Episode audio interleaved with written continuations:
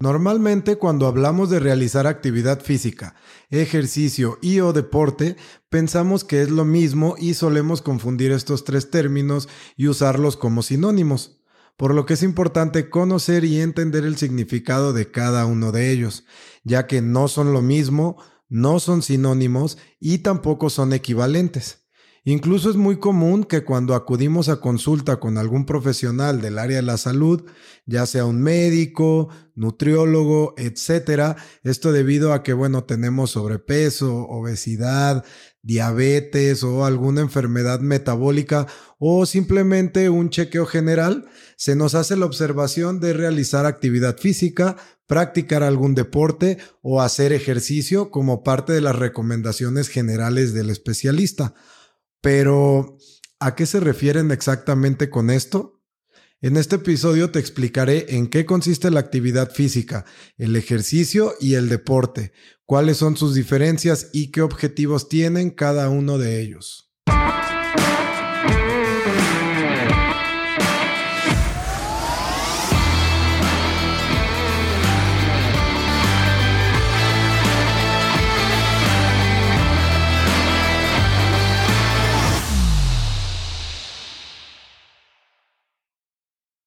Bienvenido a la Clínica del Atleta, un podcast en donde hablaremos sobre la ciencia de la nutrición deportiva, una rama especializada de la nutrición aplicada a las personas que practican deporte en diferentes intensidades y que apoya directamente a la medicina del deporte, cubriendo todas las etapas del atleta, incluyendo el entrenamiento, la competición, la recuperación y el descanso, las lesiones deportivas y muchas cosas más.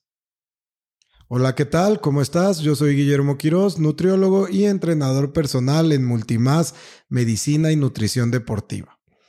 El día de hoy hablaremos sobre algunos conceptos básicos, ya que en este podcast vamos a tratar temas de nutrición deportiva, entrenamiento, entre muchos otros. Entonces tenemos que entender la diferencia que existe entre actividad física, ejercicio físico y deporte para poder comenzar con bases sólidas en lo que respecta al área del entrenamiento.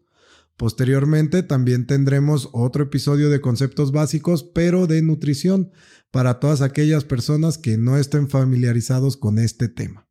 Entonces comenzaremos por definir qué es la actividad física.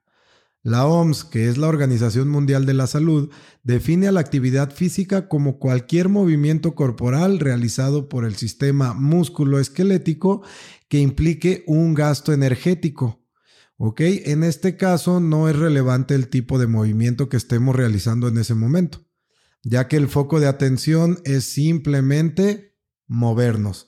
Por lo que entonces, en este concepto de actividad física, se pueden incluir actividades tales como caminar para ir a la tienda o al supermercado, barrer, trapear o hacer el aseo general del hogar, levantarse o sentarse ya sea de una silla o de la cama, sacar a pasear al perro, subir y bajar escaleras, etc. Suena muy común todo esto, ¿verdad? Pues sí, Todas esas actividades cotidianas que realizas en tu día a día hacen referencia a la actividad física. El más mínimo movimiento que hagas se cuenta como actividad física. Entonces ahora pasaremos a ver qué es el ejercicio físico. Y aquí es donde nos encontramos con la primera confusión. Porque como ya mencionamos, todos hacemos actividad física desde que nos despertamos y nos levantamos de la cama. Pero entonces, ¿Qué diferencia tiene la actividad física con respecto al ejercicio o ejercicio físico? Bueno, el ejercicio, al igual que la actividad física, es todo movimiento realizado por el sistema músculo-esquelético que genera un gasto de energía.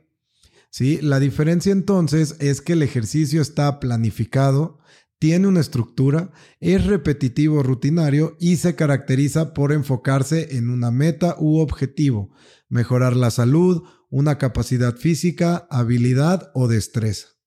Y estoy seguro que más de una vez has escuchado hablar normalmente sobre dos grandes categorías del ejercicio físico, ¿sí? que son el ejercicio aeróbico y el anaeróbico, en donde en el ejercicio aeróbico se engloban ejercicios como correr o trotar, andar en bicicleta, nadar, subirte un tiempo a la elíptica, banda sin fin o caminadora, la escaladora, etcétera, etcétera.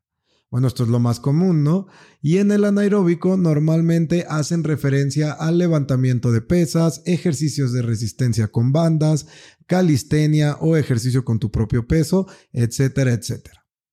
Pero bueno, esta clasificación no es tan sencilla como eso. Los tipos de ejercicios se clasifican de una manera poco más compleja y de acuerdo a diferentes características. Que bueno, en esta ocasión no lo vamos a abordar ya que estamos hablando sobre conceptos básicos y por el momento no quiero confundirte con más clasificaciones. Un ejemplo claro de esto o del ejercicio físico es una persona que busca reducir su porcentaje de grasa corporal. Y lo primero que se nos viene a la mente antes de la alimentación es me voy a inscribir a un gimnasio. Entonces llega esta persona al gym, habla con el entrenador y le expone su caso, aunque no todos lo hagan así, ¿verdad? El entrenador le dice que va a comenzar con un periodo de acondicionamiento físico, el cual consiste en X tiempo, dos semanas, un mes, para que pueda conocer el funcionamiento de las máquinas, los ejercicios y su cuerpo pues se adapte al ejercicio de fuerza. Entonces el entrenador le da una rutina para cinco días a la semana. Y ahí ya se está cumpliendo con las características del ejercicio físico. La persona va a ir al gym cinco días a la semana. Tiene una rutina para cada día y el objetivo es el acondicionamiento físico para la reducción de grasa corporal y mejorar la salud. ¿Ok? Como te puedes dar cuenta, no es tan difícil diferenciar entre actividad física y ejercicio.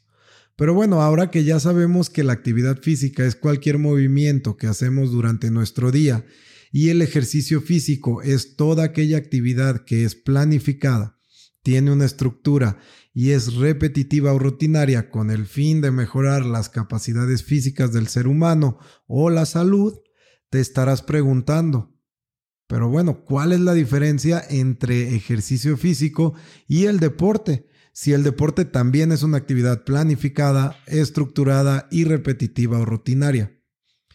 Pero bueno, aquí es donde nos encontramos con la segunda confusión. Como te darás cuenta, tanto el ejercicio físico como el deporte aparentemente tienen las mismas características, pero la gran diferencia aquí entre estos dos es que el deporte implica la competencia deportiva y que también se involucran una serie de reglas o normas a desempeñar dentro de un espacio en específico, ya sea un campo de juego, un ring de boxeo, una pista de atletismo o patinaje, etcétera, ¿no? Cualquier campo. Y que aparte requiere de una preparación que todos conocemos como entrenamiento. Entonces, aquí podemos encontrar cuatro grandes categorías para la clasificación de los deportes, que son los deportes de combate, donde se encuentran el judo, box, jiu-jitsu, lucha, taekwondo, etcétera los deportes de tiempo y marca, donde encontramos atletismo, natación, ciclismo, entre otros, los deportes colectivos, donde entra el fútbol, béisbol, básquetbol, etc., y los deportes de arte competitivo, contando con gimnasia artística y rítmica, clavados, patinaje, etc. Ahora bien, ya nos quedó claro que para hablar de deporte no podemos olvidarnos de la competición o de la competencia. Por lo que si yo te pregunto, ¿qué objetivos busca conseguir un deportista? Estoy seguro que si lo analizas un poco, comenzarás a comprender que un deportista buscará siempre, siempre, siempre la mejora de su rendimiento. Por ejemplo, un corredor o un nadador, ya sea de 100, 200, 400 metros, de cualquier estilo, lo que buscará será siempre bajar sus tiempos, o sea, ser más rápido. Un boxeador buscará aumentar su fuerza de golpeo, su velocidad, su movilidad, etc. Y esto no siempre será de la forma más saludable posible. ¿Ok? Por lo tanto, aquí hay otra gran diferencia entre el deporte y el ejercicio físico. Y es que el deporte siempre llevará implícito la mejora del rendimiento para alcanzar un objetivo en el menor tiempo posible porque la verdad es que la vida competitiva de un deportista no es para siempre y suele ser muy corta. Y no siempre el deporte es saludable. Por el contrario, el ejercicio físico lleva implícita la mejora de la salud a largo plazo. Entonces, aunque los términos del deporte y ejercicio se confunden muy frecuentemente, no son lo mismo y la diferencia radica en el carácter competitivo del deporte. contra el simple hecho de la práctica diaria del ejercicio para mejorar la salud.